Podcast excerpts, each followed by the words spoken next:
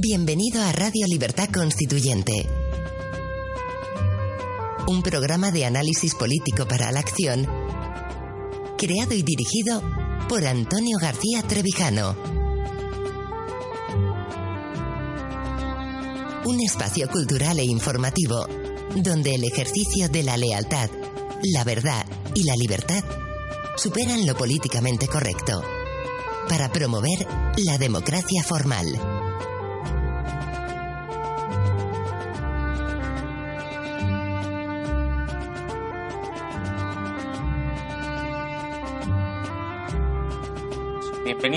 A un nuevo programa de Radio Libertad Constituyente. Hoy es lunes 4 de julio de 2016 y en el programa de hoy contamos en conexión vía Skype a Cartagena, Colombia, con don Vicente Ferrer. Buenos días. Buenos días, ¿cómo estáis todos? Y también en conexión vía Skype tenemos a don Pedro Gallego. Buenos días. Buenos días a todos. Y en el estudio, por supuesto, estamos con don Antonio García Trevijano. Buenos días.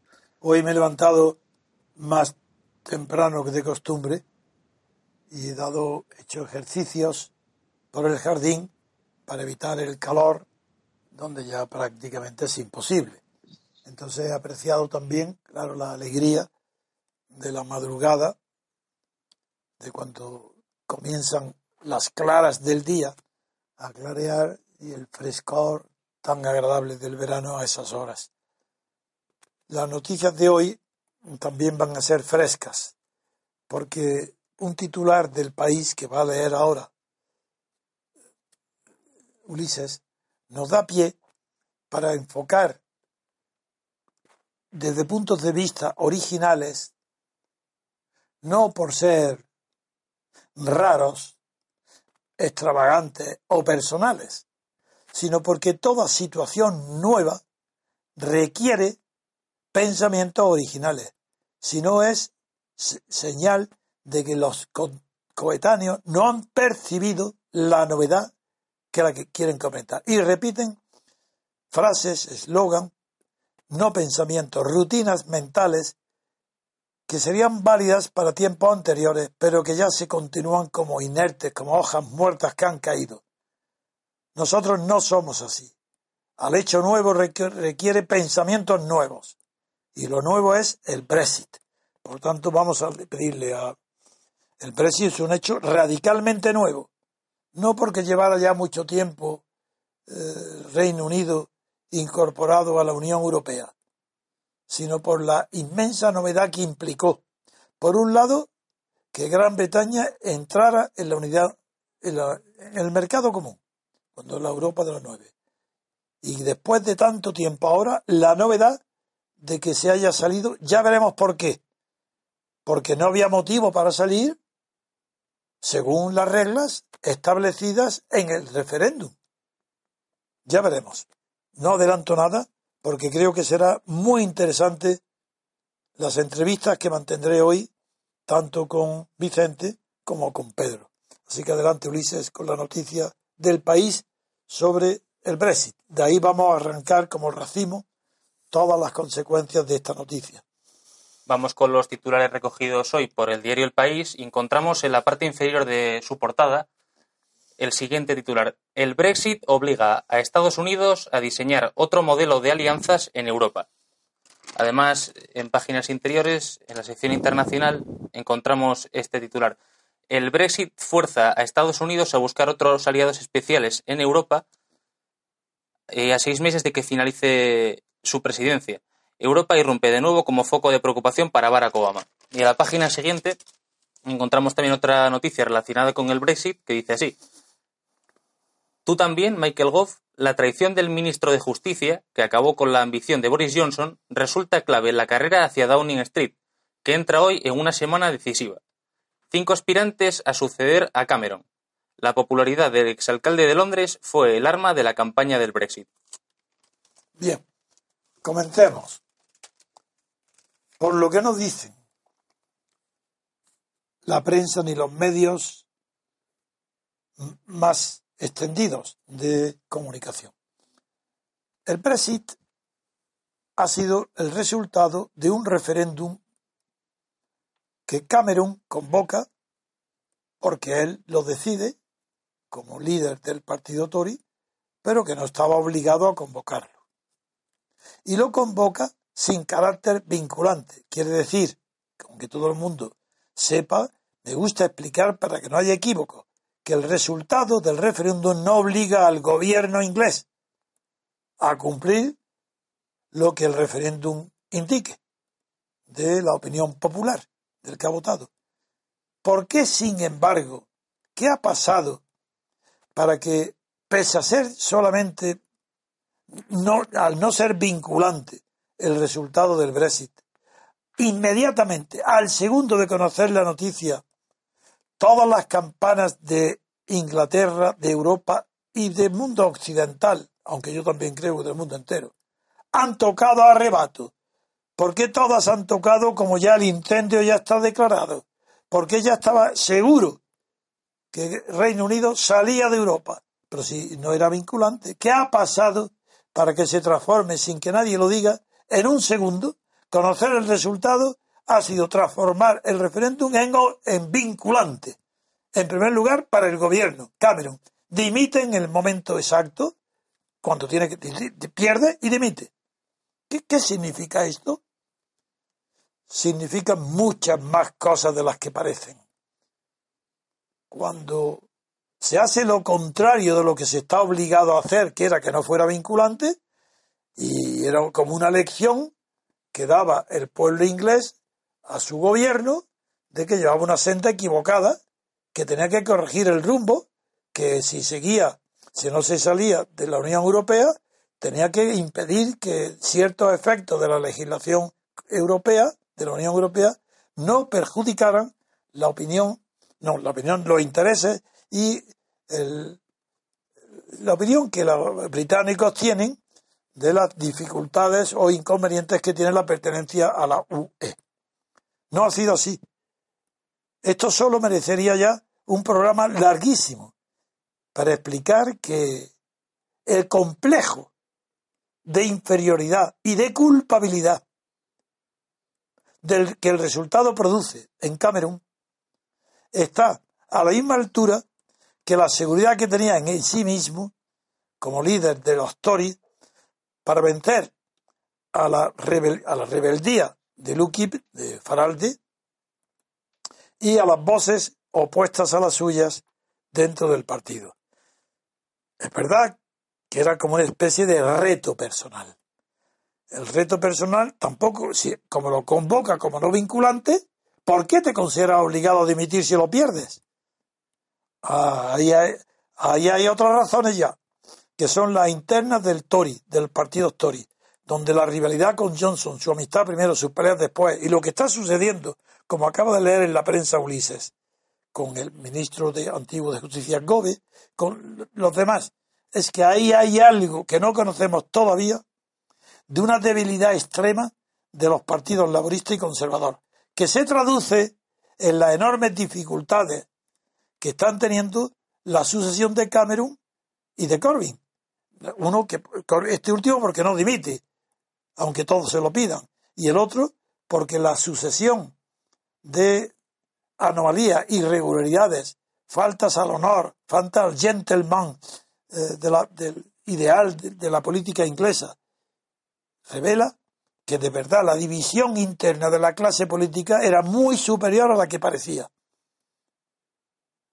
Y esto se ha traducido, ha comunicado un nerviosismo que tampoco está justificado a Obama.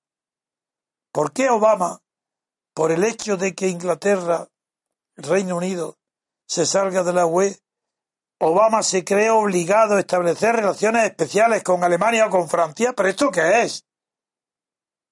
Esto es absurdo, es infantilismo.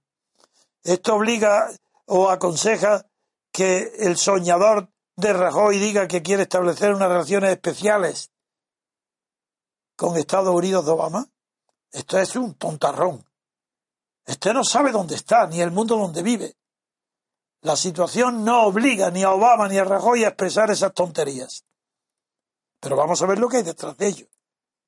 Y detrás de ello se asoman muchas cosas. En primer lugar, la inseguridad en la política internacional de Obama respecto a Europa. confiaba excesivamente en el camino que le señalaba, le iniciaba o le daba seguridad en el Reino Unido. No solo los Tories, sino el Reino Unido en su conjunto, la clase política, el Parlamento y la Cámara de los Lores. Y esa seguridad la ha perdido. Ahora se maneja de Francia y Alemania. Vamos, pero ¿qué están diciendo? Francia imposible. Desde el general de Gaulle, la desconfianza de Estados Unidos con la política francesa ha sido permanente, porque era un socio que le ponía nervioso, que no deja tranquilo. No es, en Francia, Estados Unidos no dice orden y mando, desde De Gaulle. Es verdad que ahora Holanda y los no tiene personalidad ninguna y, y ofrece a Estados Unidos algo que realmente Inglaterra no lo ofrecía ahora ya. Inglaterra ya después de la guerra mundial dejó de ser el imperio. En cambio Francia conserva la comunidad francófona, que para Estados Unidos ahora adquiere una importancia enorme dada la expansión de China, por ejemplo en Madagascar, eh, comprando tierras la mitad de Madagascar pertenece ya a los chinos, la tierra agrícola. Pero esto no solo. Hay que tener en cuenta muchísimos factores para entender que Alemania no le puede ofrecer nada a Estados Unidos salvo la enemistad o las represalias contra Rusia, ser el valladar, el aliado contra Rusia, sobre todo en este momento que Turquía le falla a Estados Unidos que está dentro de la OTAN.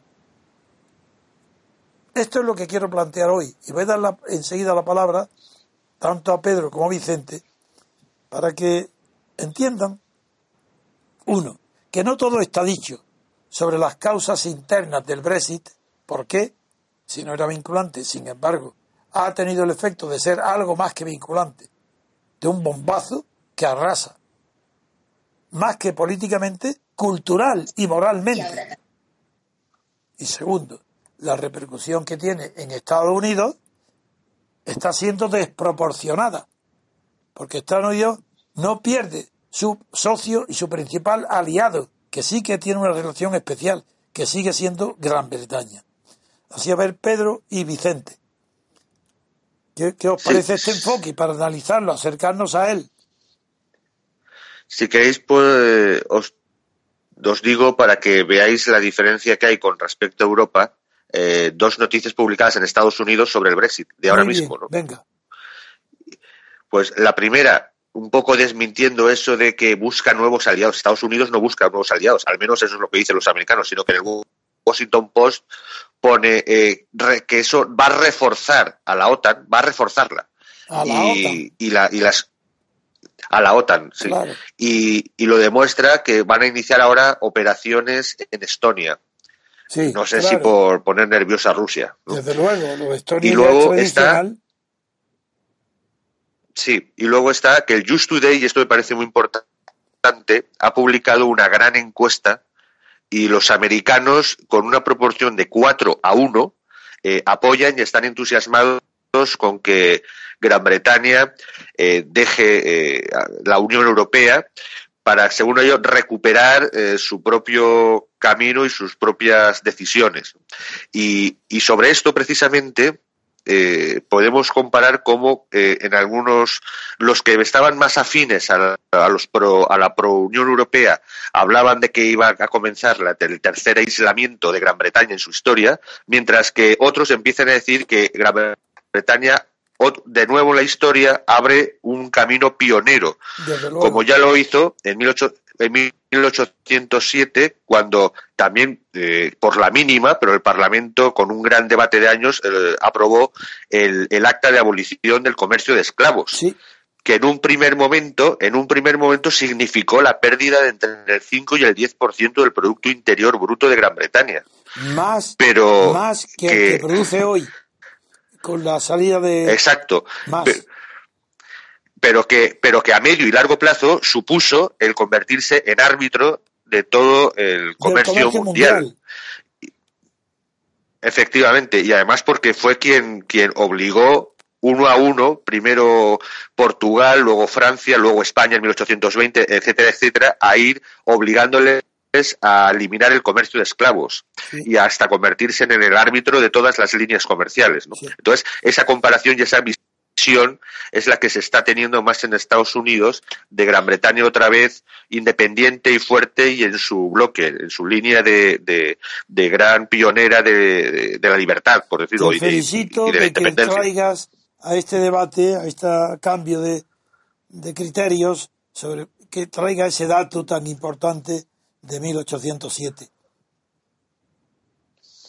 Sí, porque es que eh, es en realidad lo que es la, la clave. Es decir, este, mientras que aquí se intenta, parece ser, ¿no? Pues, y, lo, y algunos en Estados Unidos, muy pocos pro, pro, pro Unión Europea, eh, están tratando de descalificar eso, de incluso cuestionar la decisión, cosa que es poquísimo aquí, obviamente, eso suele ocurrir más en Europa, eh, realmente lo que se está viendo y, ha demostrado, y es lo que está haciendo volcar a toda la política de los políticos, hasta por Obama, en Estados Unidos, que el pueblo americano de una forma aplastante y eso le demuestra este Just Today, de 4 a 1 está entusiasmado con que el Reino Unido eh, recupere ese protagonismo mundial eh, en línea totalmente con, el, con la mentalidad anglosajona de la búsqueda eh, tanto del autogobierno como de la independencia y de la libertad, ¿no? Y que es más cercana la referencia precisamente a ser pionero en eso, en ser pioneros en, en lo que es este, el acta este tema que trae esa colación tan interesante nos plantea la cuestión que ¿qué pueden pensar en Europa, en Europa, dentro de Europa, los que coincidimos en nuestros análisis con esa opinión de Estados Unidos, que nos alegramos de que Gran Bretaña se salga de la UE, que nos alegramos de que la UE llegue a disolverse, para hacer posible el nacimiento de otra Europa distinta, donde prevalezca, prevalezca la libertad, que es la nota que define la política. El comercio es otra cuestión. La libertad de comercio está subordinada a la libertad política. ¿Cómo se va a ver libertad de comercio mundial si no hay, si no hay libertad política mundial? Eso es imposible. Claro. Eso es imposible. Bueno, pues esta cuestión también será sometido a examen nuestro, analítico, en días sucesivos porque no nos podemos quedar hoy solos, porque no estamos solos. A diferencia de lo que nos pasa al, a nuestro movimiento de Ciudadanos por la República y, Constitucional, que estamos aislados dentro de España en el asunto del deseo de que la Unión Europea desaparezca, se disuelva, en favor de un espacio de libertad política para construir sobre él una Europa diferente, que sea de las naciones y no de los estados, que respete las características de cada nación, cada pueblo, pero que ponga en común los intereses políticos primero y económicos después, pero los intereses políticos europeos son preponderantes. Todo esto hace que nos acerquemos más a la cultura anglosajona, a Estados Unidos, al interior porque nos comprenden mejor que los propios europeos herederos. No, no digo que herederos de un sistema político, pero sí continuadores, sucesores de las políticas totalitarias que perdieron la guerra mundial ante Estados Unidos. No puede ser por casualidad que los que, como yo, estamos defendiendo la libertad genuina de Europa y de España, contra la partitocracia y el estado de partidos creado después de la Guerra Mundial. No es casualidad que coincidamos con la opinión más extendida de Estados Unidos, con la de los que de verdad conocen lo que es la libertad política. ¿Cómo va a ser una casualidad eso? ¿Por qué? Porque queremos traicionar a Europa, pero qué tontería e infantilismo se está diciendo porque sabemos lo que es la libertad política y queremos que Europa haya una libertad política igual que la de Estados Unidos. Libertad política no significa igual constitución, porque la constitución de Estados Unidos obedece a un tiempo determinado. Es verdad que la fuerza constituyente fue la libertad política colectiva. También queremos nosotros que en Europa la libertad constituyente sea la libertad política colectiva. Pero eso no quiere decir que sean iguales como gotas de agua.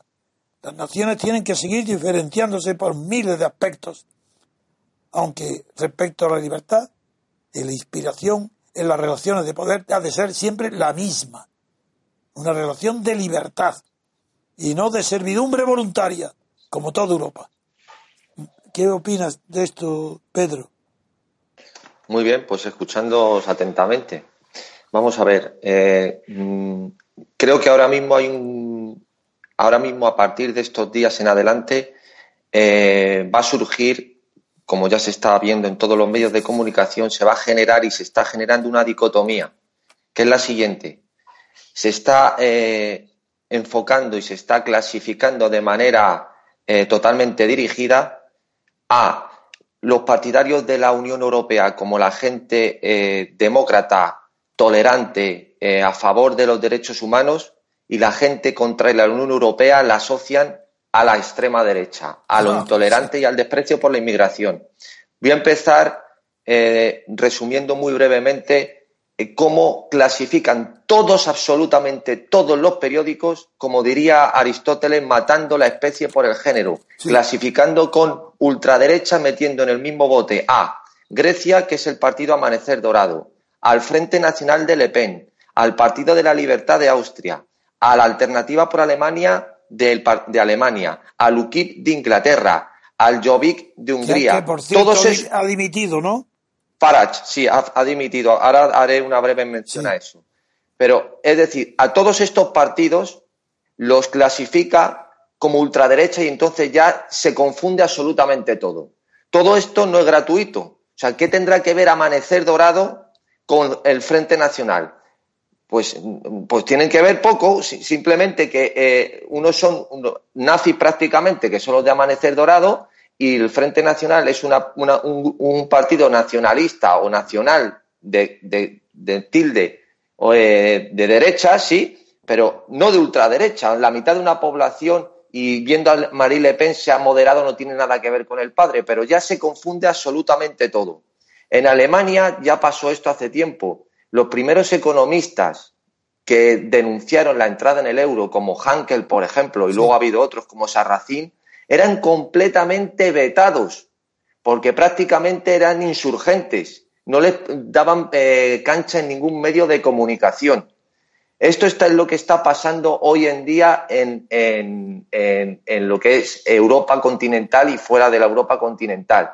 Se está asociando de manera eh, totalmente dirigida eh, el no creer en, la, en esta, en no creer en esta Unión Europea completamente ficticia de un club económico, en asociarla a ser una persona que desprecia la inmigración. Literalmente así lo, lo escriben numerosos diarios. Desprecio por la inmigración de todos los partidos que no creen en la Unión Europea. Simplemente porque muchos de ellos han levantado la voz y el detonante que ha sido, entre otras cosas, ha sido la crisis de los refugiados y también los altos índices de inmigración en sus países que no se estaban controlando de manera adecuada. Entonces, eso ya directamente te descalifica a, la vista de los medios de comunicación. Creo que esto va a ser la tónica preponderante en estos meses. Si no, yo, yo creo que va a ser así. La prueba es, Antonio, que lo que ha pasado en Austria con el pucherazo de las elecciones si llega a ser al contrario, se arma la mundial. Si llega a ser el pucherazo por parte de la ultraderecha, imagínate lo que hubiera ocurrido.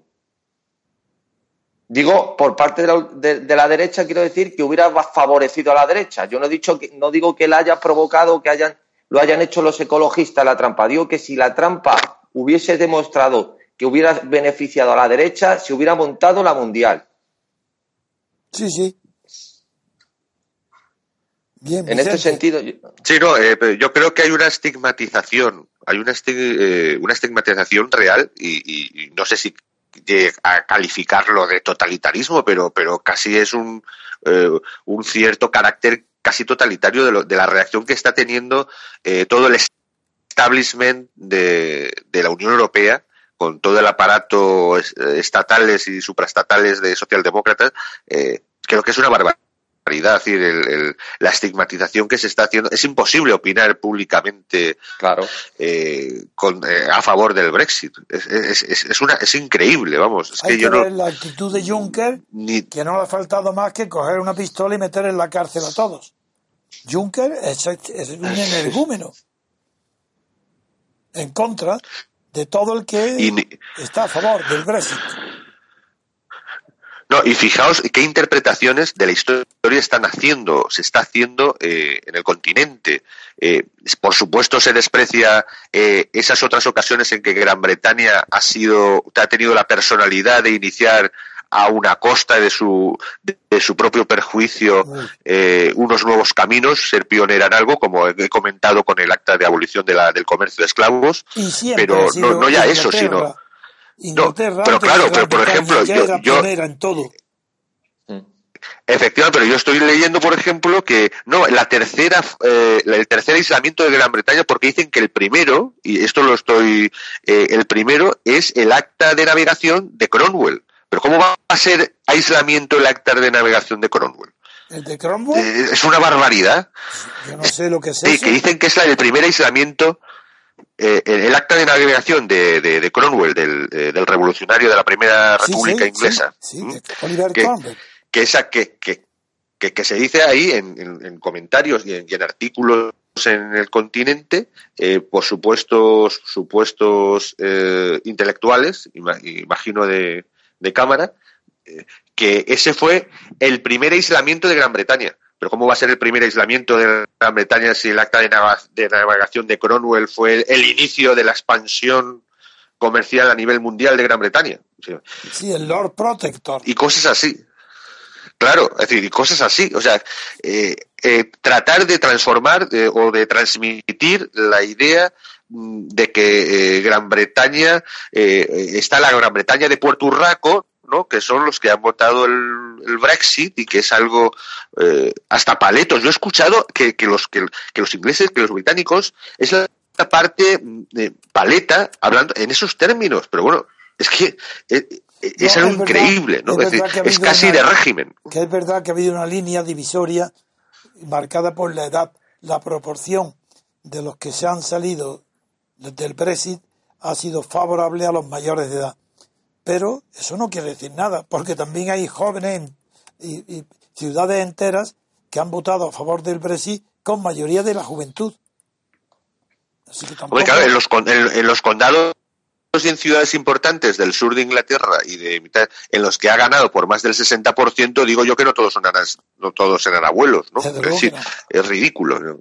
Además, Antonio y Vicente, me, me resulta muy curioso cómo la, la- lo que ha realizado ahora Inglaterra, que simplemente ha demostrado con este acto del referéndum que posee la soberanía de su nación, no como muchos países europeos, que lo quieren prácticamente eh, hacer una homologación, a, yo qué sé, al periodo Edo japonés entre el siglo XVII Pero y el XIX, que era un, Sí, sí, es exacto. que era un periodo de aislamiento, es decir, es que no, cuidado, es que esta gente lo que quiere ahora es encerrarse como el shogunato, los japoneses y, y- y olvidarse del exterior y no tener relaciones con nadie. O sea, es un delirio tan absolutamente eh, eh, estúpido cuando si algo caracteriza a Inglaterra es su comercio exterior y por, la- el comercio de pues, pues todas las compañías que ha tenido de comercio por toda la, toda la historia con Oriente y con todo el mundo y, y ahora vienen ahora estos a vender una idea de, de aislacionismo y de mirarse hacia ellos mismos. Es que yo no sé si esta gente han repartido la España invertebrada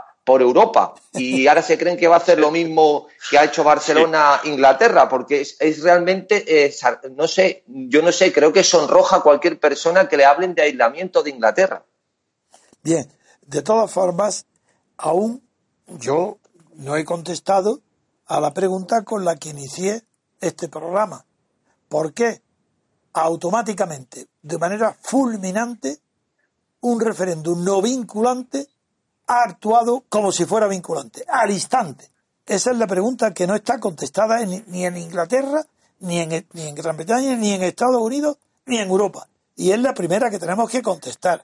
Mi primera contestación es esta. El complejo de inferioridad y de culpabilidad de Cameron ante las críticas internas por la política contemplativa de Cameron en la Europa ante las medidas de contra los refugiados, contra la inmigración en Europa, le dio tal seguridad inicial a Cameron que vencía que se lanzó y dijo claramente, esto no es vinculante, estoy tan seguro que lo gano que para qué es vinculante. A medida que se fueron dibujando las sombras sobre ese referéndum y fue poco a poco creciendo el fantasma de que pudiera ser, hasta última hora se mantuvo la esperanza que eso era imposible. Y fue la prensa, los medios de comunicación, y tenemos nosotros, y yo en particular, tengo pruebas de que ciertos periódicos, ciertos periodistas de las voces más autorizadas no se atrevieron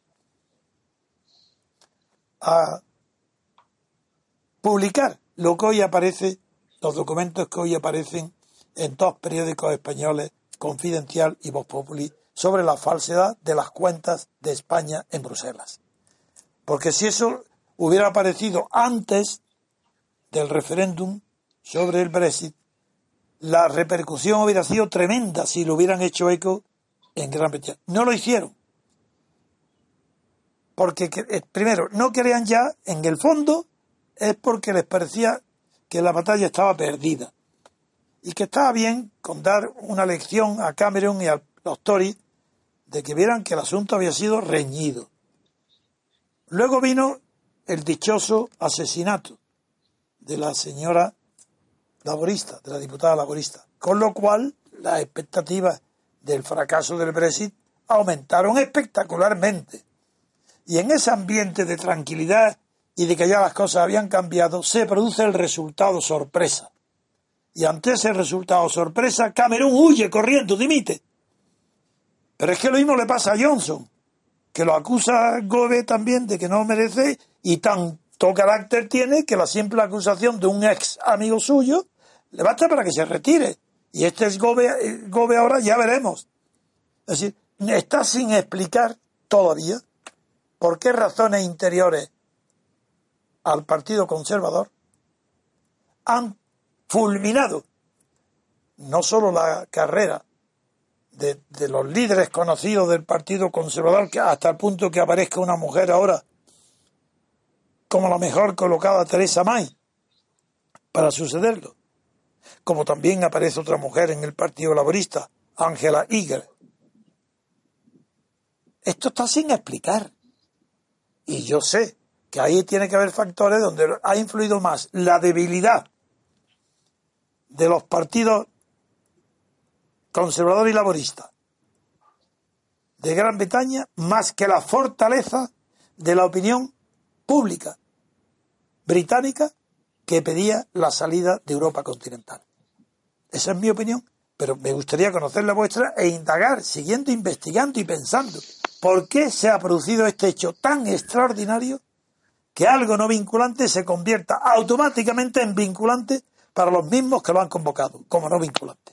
Eso es un misterio que está sin aclarar. Yo puedo tener mi hipótesis, pero no tengo la seguridad científica de que esté acertando.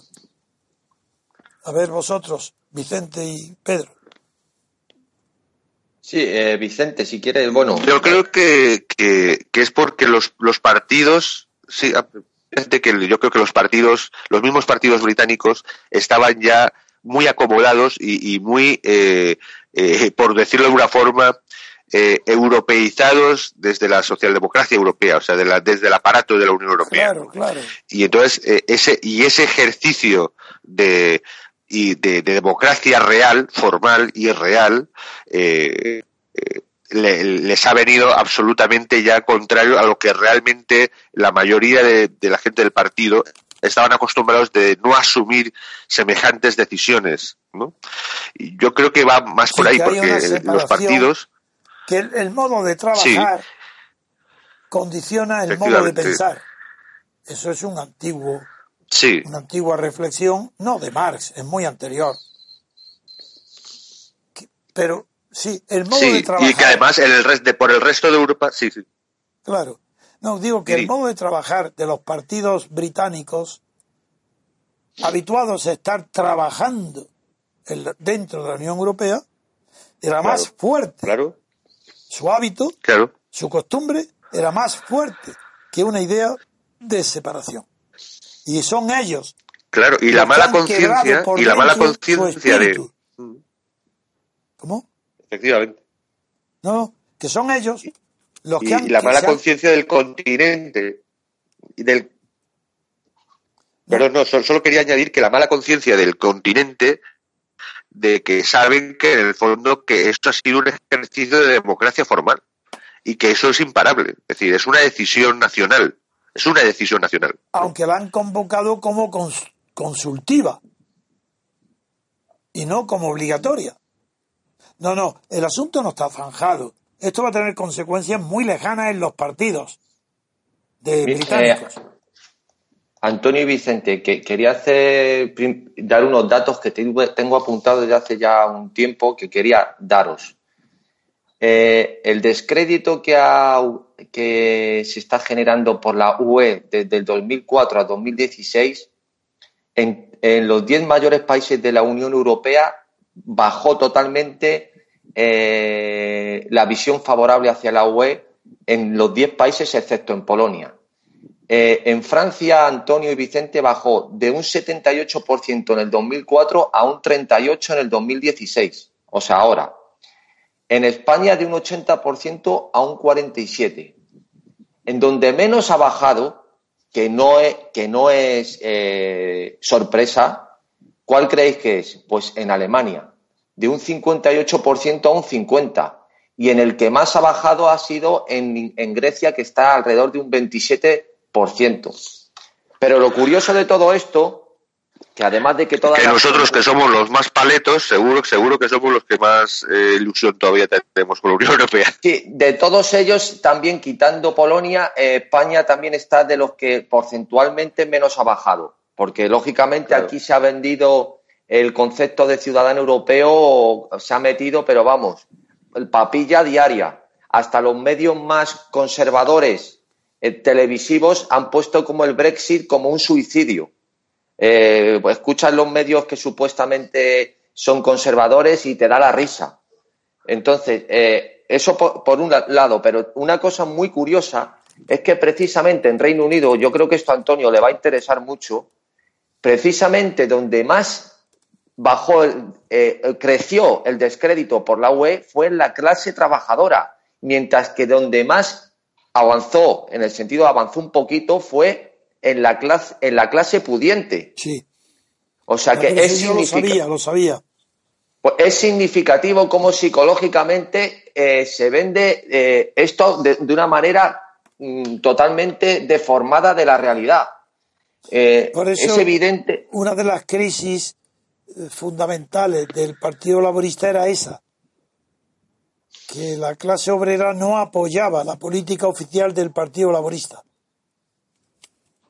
Es evidente que. Es que ahí también está el tema de la identidad, de la identidad nacional. Eh, Fíjate la relación que has dicho de, de descrédito del cada vez con, con aquellos países en las que mantienen más eh, arraigo e identidad nacional con los que van perdiéndola. Claro. Desde luego, desde luego. Sí, sí, Pedro, Eh, eh, continúa, eh, continúa, Pedro, era No, interesante. eh, es, es que es muy interesante porque yo conozco muy bien Alemania. Alemania, Alemania tiene desde la Segunda Guerra Mundial todavía tiene y asume un complejo muy grande. Y eh, en, las escuelas, en las universidades, se fomenta muchísimo, muchísimo, muchísimo la, eh, no me gusta decir tolerancia, sino la eh, admiración de cualquier cultura. Entonces, se ha diseñado, se ha producido un ciudadano mucho más complaciente con todo y más sumiso en nivel general, más socialdemócrata que en ningún sitio de Europa.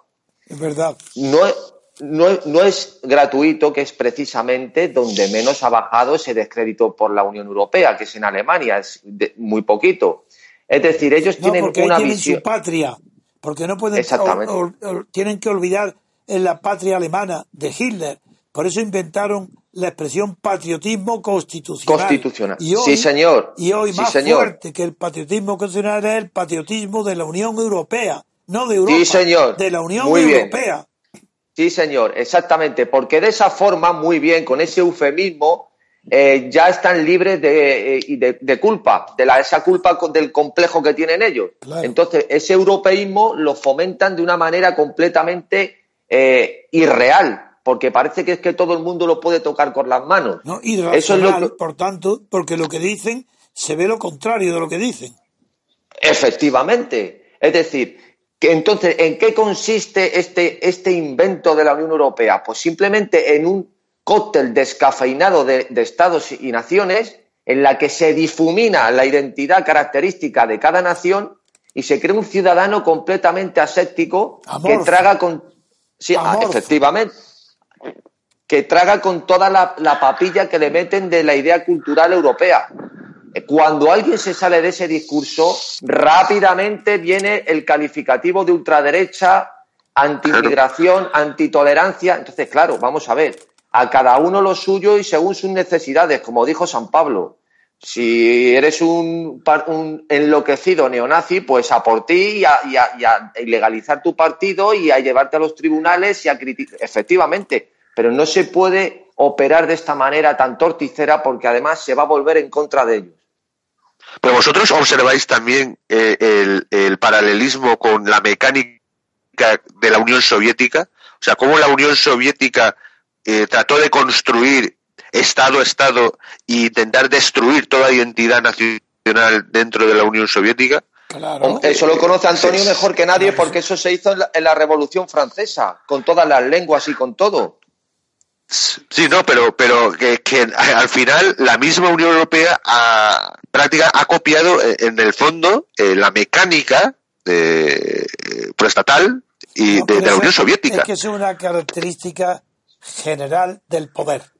El poder a mayor cantidad de poder, menor cantidad de peculiaridades. El poder uniforma. Cuanto mayor sea el poder, mayor será la uniformidad. Eso es una ley universal. Por eso, pues Pedro recuerda la Unión Soviética, tú Vicente recuerdas ahora la, la situación actual. Ese es un fenómeno universal. Y la manera única, claro, claro, es universal donde no es la libertad política colectiva la que ha fundado las reglas de juego dentro de ese Estado. Porque en Estados Unidos, como sí eh, es la libertad política la que fundó su constitución, no se produce ese fenómeno de suprimir las singularidades de cada Estado. Y haya prevalecido el amor a Estados Unidos por encima del amor a los estados particulares. Pero cuando empezó no era así. Es más, en una publicación extraordinaria, ahora la tengo no recuerdo el nombre, no merece la pena que haga el esfuerzo. Está demostrado en estadísticas muy lejanas en el tiempo que el patriotismo de Estados Unidos es el resultado del bipartidismo y que el bipartidismo es el resultado de la libertad política absoluta, de libertad de partido y presentación de todos los partidos, que eran más de 100 partidos los que concurrían en las primeras elecciones a presidente de los Estados Unidos, con idiomas distintos. Bueno, pues el bipartidismo impuso el respeto al régimen presidencialista y creó, de ahí nació el patriotismo actual de Estados Unidos, ha sido una creación del bipartidismo, para que se enteren. Claro, por- porque, porque hace que hay una sola sociedad civil, hay una gran Claro, sociedad civil claro, que- claro. Que, que- que unida en todo Estados Unidos. Pues claro, para que se enteren los ignorantes españoles, intelectuales, que se creen lo contrario de la realidad respecto a los factores que crean el patriotismo. Quien lo ha creado en Estados Unidos ha sido la libertad política colectiva, porque el primer patriotismo fue la guerra, la guerra de independencia.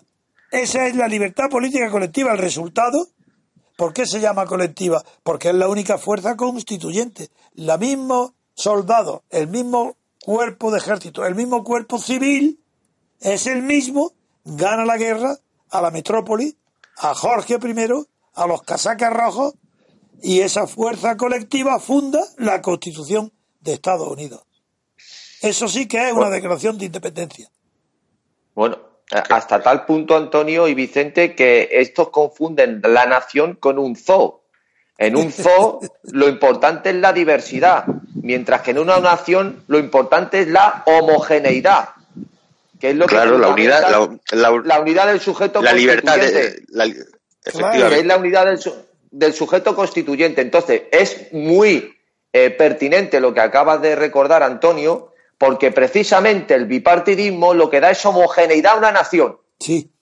No un batiburrillo de 20.000 partidos que confunde a la gente esa diversidad con lo que llaman ellos más democracia. Un absurdo completamente. O sea, es no saber lo que se tiene entre manos. A mi juicio es que es sencillamente es que no saben de lo que están hablando. Sí, es verdad. Es que y por eso el, americano medio tiene muy claro que la nación, la nation, eh, eh, la nación eh, es, es América, es los Estados Unidos y aparte está el government, que es el Estado. del cual la mayoría, por cierto, que por cierto desconfía, el government, pero la nación no es el government. O sea, eh, eh, USA no es el government. Y te recuerdo, Vicente, nada menos que lo que acabas de decir es el fundamento histórico y, y racional, de razón, que utilizó el juez Marshall en la célérrima sentencia donde dijo que la nación es la legisladora. Y el Estado el que ejecuta, pero que la legislación es de la nación. Por eso en España ni en Europa es incomprensible, porque se llama boletín oficial del Estado, es lo que publica las leyes y la desgracia que en España, la, desgracia es que en España ni ahora se atreve nadie a decir cuando dicen porque en el Estado tal las naciones del Estado no, no oiga eh, España es una nación. No, es un Estado que tiene varias naciones. Y nadie se atreve a decirlo ni el PP ni el PP siquiera. No pues pero, eh, así nos así nos va el pelo en España. Así está hundida España. Así está en la cola del mundo. Así es de, de cateta, de, que no sabe ni siquiera lo que pasa más allá de los Pirineos. Si no, por eso no se alegra de lo que ha pasado en, Gran Bretaña. No sabe que eso es beneficioso para la libertad de España. No lo sabe. ¿Cómo se van a alegrar? Nos tienen por locos. ¿Por qué? ¿Por, qué por locos? Porque sabemos historia. Porque sabemos la diferencia que hay entre nación, Estado y gobierno. Que a diferencia del mundo anglosajón, donde el Estado y gobernamán aparecen muy, muy eh, relacionados, aquí en España no. En España el gobierno es el Estado, puro. Es la expresión visible del Estado, es el gobierno. También, claro, la policía, los uniformes militares o de policía, pues sí, ese es el Estado. No, es grandioso. Lo que está pasando hoy en Gran Bretaña es grandioso. Está recuperando su libertad política. Esto no lo comprende nadie que eso es más grande que todas las ventajas económicas. Si vendrán luego, si no va a perder además tanto como se cree, no va a perder. Es grandioso la recuperación que está haciendo Gran Bretaña de su libertad política. Y eso, que no hay una democracia, que solamente hay un parlamentarismo. Pero claro, un parlamentarismo anclado en la historia y en las tradiciones. Por eso Gran Bretaña se parece muy poco al continente europeo y a España cero, nada. Es que lo que es bueno para, bueno, lo que es un valor moral extraordinario en Inglaterra y en Gran Bretaña es un defecto en España. En España sería alguien despótico que, que se pronuncia, que dice que sí. De ultraderecha. Pero ¿cómo que sí? si eso no existe en España, el sí y no, no existen. Eh, bueno, ya se verá, ya veremos, sí. Bueno, pero menos, pero más. Es decir, la moral inexistente de la socialdemocracia, que evidentemente es la misma de Rajoy que la de Sánchez y la de Podemos, si es que es lo mismo. Antonio Vicente, yo quería decir una cosa que es para mí eh, capital y para mí es muy fuerte. Eh, en primer lugar, yo, particularmente yo, niego que España hoy sea una nación política. Es una nación histórica, lógicamente, pero nación política no es y, lo, y voy a decir por qué no es. En primer lugar, no es una nación política porque tolera en su Parlamento grupos que, que, quieren la secesión, o sea, la rotura del sujeto constituyente y constituido. Dos, porque pero eso es una circunstancia, eso, eso, no rompe la realidad material, hombre. Eso no, no rompe pero bueno, pero, sí solo la realidad material. Claro que pero no, no hay, una, no, hay, no hay una unidad de la lengua. No hay una unidad en la enseñanza de la historia y tampoco hay un Estado soberano. Pero sí que la hay, hombre. Pedro, en la Pedro. práctica sí que la hay. No, Otra cosa, en la práctica sí que la hay. Lo que dices tú es la política, pero la realidad material, claro que España es una nación. Es- No, no, que sí, que sí, Pero, pero- en la política no. Eso es lo que Políticamente digo. España no es una nación. Políticamente, Eso es lo que digo. Eso es lo que digo, una nación política, eso es. políticamente O sea, y- no. Pero sí, lo- social y pues- materialmente pues eso es lo- y económicamente es- y humanamente y poblacionalmente sí es una nación. Pues eso es lo Geográficamente también. Es Pues eso es lo primero, eso es lo primero que he dicho en mi frase. De acuerdo, que no te sí, pero pues, y que y que además no es política porque precisamente ante un desafío soberanista Rajoy le dijo literalmente a un político en la Moncloa que él no podía hacer nada. Literalmente. ¿Que, que, voy, que qué iba a hacer él? Que no puedo hacer nada. Pues ¿qué queréis más? Un gobierno que no puede eh, declarar un estado de excepción cuando un territorio declara una No, república. no puede, no. Pero es que eh, ahí está tu error, Pedro. No es que no pueda. Es, no lo hace, pero es que la- claro que podría. No, no, yo te estoy diciendo sobra. que no. Y tienes- no, cuidado. Yo te estoy diciendo lo que él dijo. Sí. No, no, ya, ya, pero, pero, no, pero eso no me- no es una prueba error. de que ya no exista la nación. Eso ya no es una prueba de que ya no exista la nación. No, claro que claro existe que la no. nación. No. Igual, igual que No, no, no, Rusia, no, igual no. que Esa Rusia. es la prueba de que es un traidor. Claro. Es un traidor. Claro. Si no existiera nación, no sería traidor. Lo vemos como Claro, traidor porque claro. la nación española existe. Es Que real. sí, que sí. Y por Pero eso el primero que la- hoy traidor. Pero si eso es lo primero que digo yo. lo veríamos como No, traidor. tú has dicho. No, lo cual tú has dicho que solo existe la nación histórica, no la política. Has dicho Claro, que no, Pero lo que ha dicho Antonio, Eso es una política- exageración. Pues lo mismo que ha dicho Antonio, que políticamente no. No, pero históricamente sí. Hombre, Claro, pues eso es lo que digo yo. Bien, de acuerdo, de acuerdo. No, no, está bien. Solamente era una advertencia por si alguien la ha entendido mal. Pero si No, no, pues si empezado- no hay problema ninguno. Sigamos. Eh, claro, he empezado así mi frase para que no hubiera error. Oye, eh, con pues ese preámbulo. Pues de acuerdo. Venga, adelante. Seguimos. Pedro, eh, Pedro, sigue, sigue. No, pues simplemente esa es la cuestión nada más y que esa es, esa es la, la contrapartida pues que tienen eh, naciones como Inglaterra, pues que ante decisiones de este, de este estilo se comportan completamente como, como naciones políticas con su soberanía y que deciden su destino. Ese es lo que acaba usted de decir, que es que lo, lo, lo bueno para aquí es malo para lo bueno para Inglaterra o para Reino Unido es malo para España porque es el relativismo y la indefensión y la, y la falta de ideas y de claridad y de decisiones a todas luces. Hay en esta discusión, no, esta discusión no, en este intercambio de debate, eh, quiero señalar que hay hoy un artículo en el país de un tal Charles Grant, que tiene el cargo de director del Centro para la Reforma Europea. Bien, y este dice Toma ya. cosas peregrinas. Por ejemplo, dice, la hostilidad hacia las élites se ha convertido en una fuerza poderosa, no solo en Europa, sino también Estados Unidos. Es mentira. Para la Unión Europea, continúa, es un problema porque, según este autor, siempre será vista como una institución ligada a la clase dirigente. Naturalmente, eso es distinto. No tiene nada que ver una cosa con la otra. Claro que está visto la Unión Europea, no es más que la clase dirigente. No hay otra cosa.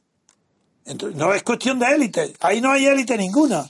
Si son muy torpes y muy malos, pues menuda élite Juncker o los demás, o el polaco. Los medios, dice, añade este autor, dice, los medios euroescépticos lanzaron alarmantes historias sobre migrantes y refugiados. ¿Alarmantes? Está disminuyendo la tragedia de los miles y miles de emigrantes que vienen a Europa por todos los medios que puedan y con esa mortandad tan insoportable en las travesías, eso es alarmante. Otra, otra de sus frases, culpa a la BBC, a la celebérrima televisión británica, la BBC, dice, este autor dice, la BBC hizo lo imposible para que no pudiera interpretarse que ella era una televisión proeuropea. Pero qué complejos son estos. el afán, el interés y la tradición. Es que solo, Perdona, y la tradición. Solo han leído esta gente. ¿Cómo? Sí, no, que esta gente de, de, intelectuales de, de, camarilla del país, eh, que solo han leído a Karl Popper. Entonces, eh, a Karl Popper y a lo mejor a Habermas. Y, y en eso se fundamentan todo, ¿no? y pues entonces todo tiene que ver que es una cuestión de comunicación y ya está, ¿no? Es decir, que porque la BBC tiende a ser objetiva, estos empiezan a atacarla como que no quiere parecer una televisión pre-europea. Pero, pero, pues pre-europea será porque mienten los pre-europeos, porque la BBC no tiene más prestigio que el derivado de su objetividad. Es que es de verdad, no soporto tanta mentira, tanta tendencia y tanta ignorancia de lo que es el mundo anglosajón. El mundo anglosajón es algo que no tiene la influencia que debería tener en Europa para que fuéramos un poco más felices de lo que somos.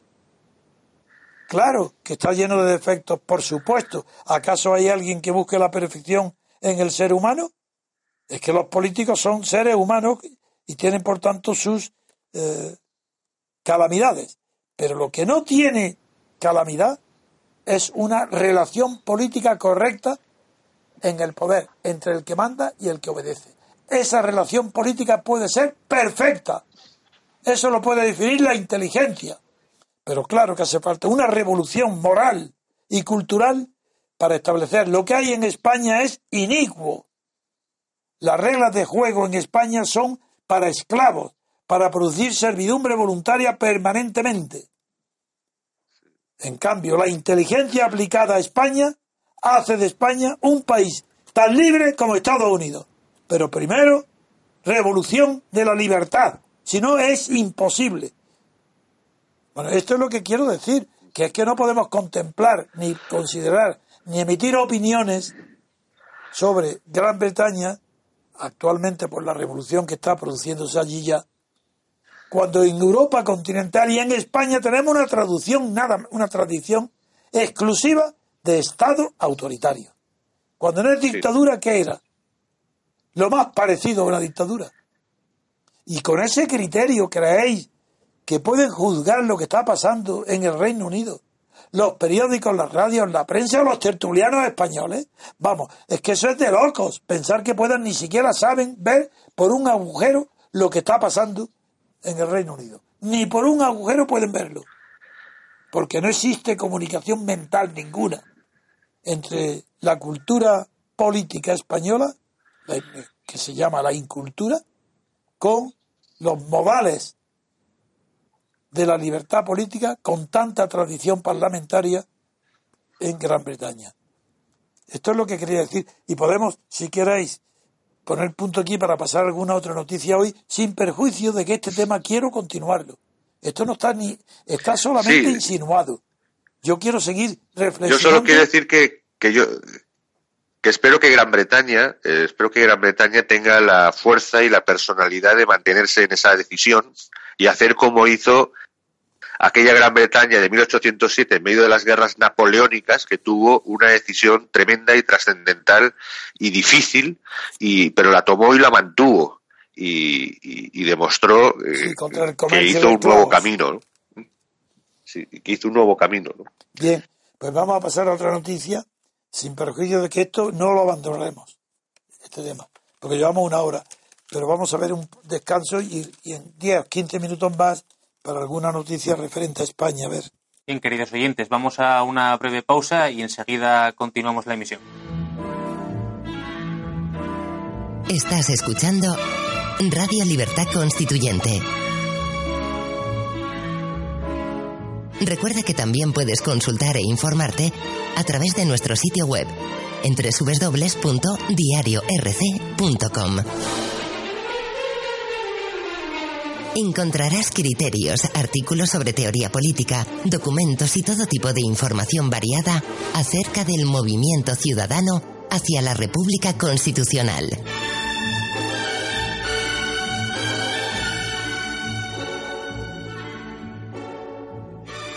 Ya estamos de nuevo en Radio Libertad Constituyente y vamos a dedicar este nuevo bloque del programa a la actualidad catalana.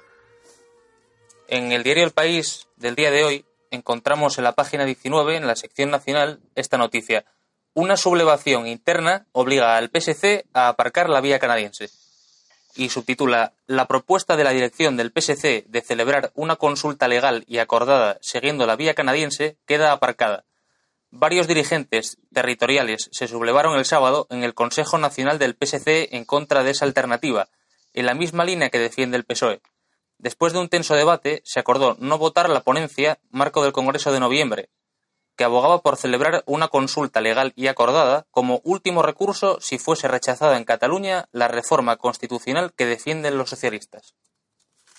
Bien, recordáis que ayer en compañía de Daniel, el magistrado, hicimos un análisis bastante completo sobre lo que significaba para el Partido Socialista Catalán la vía canadiense. Para lo cual, aparte de que no es trasplantable una planta exótica de Canadá a Cataluña, pero tuvimos la paciencia de analizar esa planta exótica. Literalmente, al pie de la letra, lo que dice entrecomillado. Y ahí pusimos en ridículo por completo al propio Tribunal Constitucional de Canadá, que admitía que desde un punto de vista moral, no jurídico, así especificado exclusivamente moral, no había razones para oponerse a que todo un pueblo pida algo pacíficamente y no se le conceda. Pero si pide la independencia, moralmente, bueno, ahí puse en ridículo el concepto de moral aplicado en el derecho. Aparte, llamé la atención sobre otro entrecomillado, nada menos que de la sentencia que abrió el camino o la vía canadiense el entrecomillado decía literalmente, lo dije ayer, la divisibilidad será también la regla general dentro del ente separado. Es decir, que si, y lo puse, si Cataluña sigue la vía canadiense y obtuviera por ese camino la independencia, votando solamente los catalanes, el ente separado, Cataluña, tendría que admitir referéndums de independencia de Gerona, Tarragona, Lérida, o de Mataró, o de Barcelona, o de cualquier entidad, porque es divisible hasta el infinito. Esa es la, la vía canadiense. Lo dije ayer y hoy lo someto a la consideración de Vicente y Pedro, de, porque la noticia es que la reacción de los varones del PSOE una expresión que designa a los oligarcas del PSOE, centralistas, pues ha indignado, ha puesto pie contra pared y ha rechazado la vía canadiense.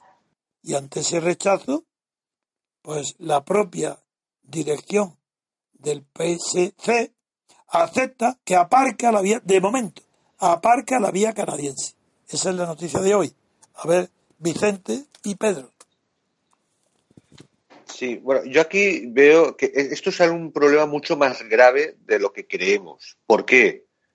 Porque eh, desgraciadamente, eh, aunque nos dé la risa floja cuando vemos la mediocridad y el absurdo organizativo tanto del PSC como del PSOE, por ejemplo, en general, desgraciadamente, lo que esta gente finalmente decida poner sobre la mesa eh, al Partido Popular, el Partido Popular, eh, y ya lo, yo, lo, yo lo dije en otro, en otro día, porque tiene unos pobres idiotas delante ante él, pero, Mariano Rajoy está, está dispuesto a firmar lo que sea. estamos hablando de que a la hora de la verdad este régimen de partidos es capaz de, de, en serio, afrontar una reforma constitucional no para defender a la nación, sino si es necesario para romper el sujeto constituyente y si es para, para, defender el, el, Estado y el Estado y el Estado de las autonomías y el Estado central y el Estado. Y, si es necesario entrar a eso. Y desgraciadamente estamos en una situación en la que en cualquier momento nos sale el PP, el que, en este momento es el gobierno, diciendo que está dispuesto a sentarse eh, a hacer una reforma en esa dirección. Entonces, desgraciadamente, aunque esto sea una pandilla de, bueno, eh, mediocres, yo creo que es algo demasiado suave para definir la, la, clase política, no ya del PSOE, sino encima del PSC. Pero, desgraciadamente, nos interesa mucho saber cuál será finalmente lo que haga el, el, famoso Comité Federal o lo que sea eh, para decir que ¿Qué, modelo quieren? Si quieren un modelo, si es que se aclaran ellos, porque lo que pongan en la mesa, desgraciadamente, el Partido Popular va a acabar cediendo. Pero si no hay modelo. Y estamos hablando ya que. Si no hay modelo, no hay una panoplia para elegir ni formas de Estado, ni de nación, ni de gobierno. No hay modelos. ¿Dónde están esos modelos? Claro, pero es que van a ser capaces, van a ser capaces de romper, de, plantear realmente el, el, dar. Ese presunto derecho o en qué condiciones. O... Desgraciadamente estamos en esa línea, es que ya no se puede dar más. ¿eh? Bueno, pues los catalanes querían el eh, modelo canadiense y lo abandonan. ¿Eh? Pero si eso es modelo, pues como no sean modelos de trajes, las mujeres y los hombres, y modelitos, que se pongan modelitos. Claro. Esto, Antonio. don Antonio, a mí, don Antonio, a mí también me molesta que, que, sesudos, sesudos analistas dicen, no, no, hombre, por, precisamente por lo, por lo que usted ha dicho de disgregación interior, dice, no, eh, lo de Canadá lo firmábamos ahora mismo, porque entonces, muy a las malas, muy a las malas, nos queda, seguro que Barcelona y Tarragona y no sé qué, pues se quedarían en España, muy a las malas, ¿no? Es decir, eh, el derecho de autodeterminación local a cada claro, pueblo. Pero, pero eso, pero, pero eso es una barbaridad. eso es mentira. Creo que eso es, una barbaridad. Eso lo dicen para rebatirte el argumento, pero no lo creo. Eso, es una sucesión. que sí. Eso es una sucesión infinita, porque eso no acaba nunca, va a acabar la litera de tu cuarto. Claro. La independencia. Eso, es un absurdo tan grande. Es como lo de aquí. La República Independiente de Ikea, de tu casa. Eso es, es como, como la falacia de, de Zenón de Lea falsa de Aquiles y la tortuga, ¿no? Sí. Que pues es lo mismo, o sea, esto no acaba nunca. lo, que, lo que sí quería decir eh, Vicente ah, está muy bien traído el ejemplo que has puesto, porque es verdad que en la filosofía también era la divisibilidad del espacio, claro. Si es infinito, nunca llega nada. nada si hay un espacio infinito, no es verdad, está muy bien traído la divisibilidad de Cataluña no tiene fin. Claro, Entonces, por, eso mismo. La casa de una aldea tiene derecho a, separarse. La, la, hipótesis falsa de Zenón de Lea. De sí, sí, no, está estupendo, sí. Y la, la tortuga y Aquiles, claro, todas. esto es la, la, locura de estos analfabetos, pero ya voy, voy a, aparte de esta analogía que, que os ha gustado, lo que quiero decir es que esto ya es un auténtico cachondeo. O sea, es decir, como dicen los castizos, es dar tres cuartos al pregonero. Ya, sincera, ya directamente cuando se grimen argumentos económicos para que la independencia o no de Cataluña sea viable, pero bueno, ¿y a mí qué me importa la economía de Cataluña para que sea independiente o no? Si es que si se quiere independizar, lo que tiene que armar el Artur Mas con esa cara de, de, de, de, que tiene, lo que tiene que armar, armar a los mozos de escuadra ponerse el de mariscal de campo, invadir Madrid y exigir un tratado. Pero, pero qué cachondeo es este de, de tender puentes, como dice el ingeniero de camino Pedro Sánchez, tender puentes, el otro a la canadiense. Pero es que esto es, que esto es una broma ya. ingeniero de camino, el valezontista? No, yo, yo le llamo ingeniero de camino porque dice que hay que tender puentes. Porque hay que tender puentes, dice. será ingeniero simbólico. Él dice que hay que tender puentes con Cataluña. Ya están tendiendo puentes, haciendo carreteras, túneles, canales, ya hay demasiados puentes. es, que es una cosa ya que es insulto a la inteligencia completamente. Ya es que ya es un tedio hablar siempre buscando fórmulas. ¿Qué fórmulas? Y sin embargo siguen siendo millones de españoles los que votan a esos obtusos, tarados, atrasados mentales y ladrones. Porque si no robaran no estarían ahí. Ninguno estaría ahí si no se enriqueciera. Ese es el tema que no sabe el español. Eh, todo el que está en este estado es corrupto. No hay ni uno, no puedo salvar a nadie. Pero si es una clase. Claro, don Antonio, pero, pero por, eso estaría dispuesto, desgraciadamente, eh, lo que saque el PSOE lo va a poner sobre la mesa y el PSOE entrará a negociar y vamos a ver a dónde llegan. Muy bien, venga. No, hombre, con, con, el Partido Socialista, Antonio, usted, yo, yo le cito a usted siempre aquí, se lo cita usted mismo, que el Partido Socialista es el oportunismo puro de poder. De estos te puedes esperar cualquier cosa. cualquier cosa te puedes esperar de estos. Y el PP, como ha dicho Vicente, está en una posición de repliegue completamente. Estos están allí aguantando el chaparrón, encogiéndose de hombros, que le preguntas a Rajoy y no sabe si sube o baja, según cómo le venga, y a ver cómo que, vamos, que si le das un papel medianamente que aguanta el paso por un poco más de tiempo, te lo firma. Te firma eso como registrador de la propiedad y como presidente del gobierno, como lo que haga falta. Muy bien. Ahora, eh, no, os preocupéis, don Antonio, no se preocupe que, que el, el, sistema canadiense, la fórmula canadiense no saldrá porque, porque, porque en Cataluña a alguien se le ocurrirá leerlo. Claro, que hasta ahora nadie lo ha leído. Entonces, a alguien se le ocurrirá a alguien se le ocurrirá leerlo y claro dirán, Dios mío, esto es el fin. Esto es el fin. Tribunal de Justicia que inventa el concepto de derecho moral. Que no, ah, jurídicamente no. Pero moralmente, hombre, ¿cómo no se le va a conceder algo que piden pacíficamente la mayoría? Por, por, Dios. sí. Por Dios. pues eso dice literalmente. La vía canadiense. Eso dice moral. Le voy a, le voy a recordar la celebérrima y magnífica obra de Kant, La metafísica de las costumbres, donde distingue, distingue entre derecho moral y derecho jurídico y dice, el derecho que protege una acción cuando va eh, eh, acompañado de la idea de deber es derecho moral y cuando no va acompañada de esta idea de deber es derecho jurídico. Luego esta gente cree que el deber de ellos es separarse. es un derecho que, es un moral es una contradicción en los términos. Porque eso no, claro. es que eso lo puede pensar Pablo Iglesias, que cree que Kant era un gran jurista. Claro, eh, pero es que Kant no sabía. El derecho, se basa en realidades. Es que no se basa en el derecho. No, no, hay derecho moral. La yo cito esa obra. Crea derechos. Crea deberes. Sí, sí, sí, claro. ¿Cómo va a crear un derecho moral? Yo lo que digo es que la noción del derecho automáticamente está, es jurídico. Si hay derecho, es jurídico. El deber puede ser moral o jurídico, según que esté o no sancionado o reconocido. Pero la moral jamás es fuente directa de derecho. No existe derecho. No, porque no, es ejecutable. ¿Cómo, vas? Eso es como ejecutar que a partir de ahora, después de la condena, usted va a ser bueno. ¿Y, cómo va a ser, cómo se puede ejecutar eso en una sentencia? Que usted va a ser bueno. que Es absurdo, no puede, lo, que es abstracto no, no se puede ejecutar. No, si esto lo he puesto como un ejemplo del absurdo.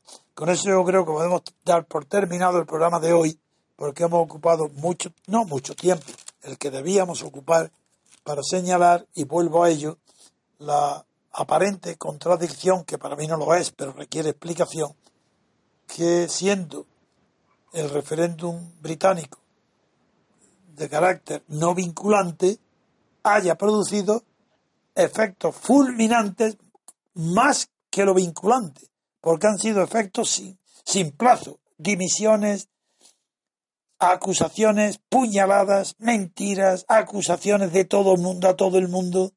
Eso porque no es si hubiera sido vinculante, pues no hubiera pasado nada. Pues venga, aceptamos ¿Qué queréis? ¿Hacerlo vinculante? Venga, pues no pasa nada. Se separa, la libertad política de Gran Bretaña aumenta, disminuye la referencia dentro del continente a la libertad, que producía siempre la presencia británica, y a otro asunto, pero el, siguiente asunto que viene se llama Austria.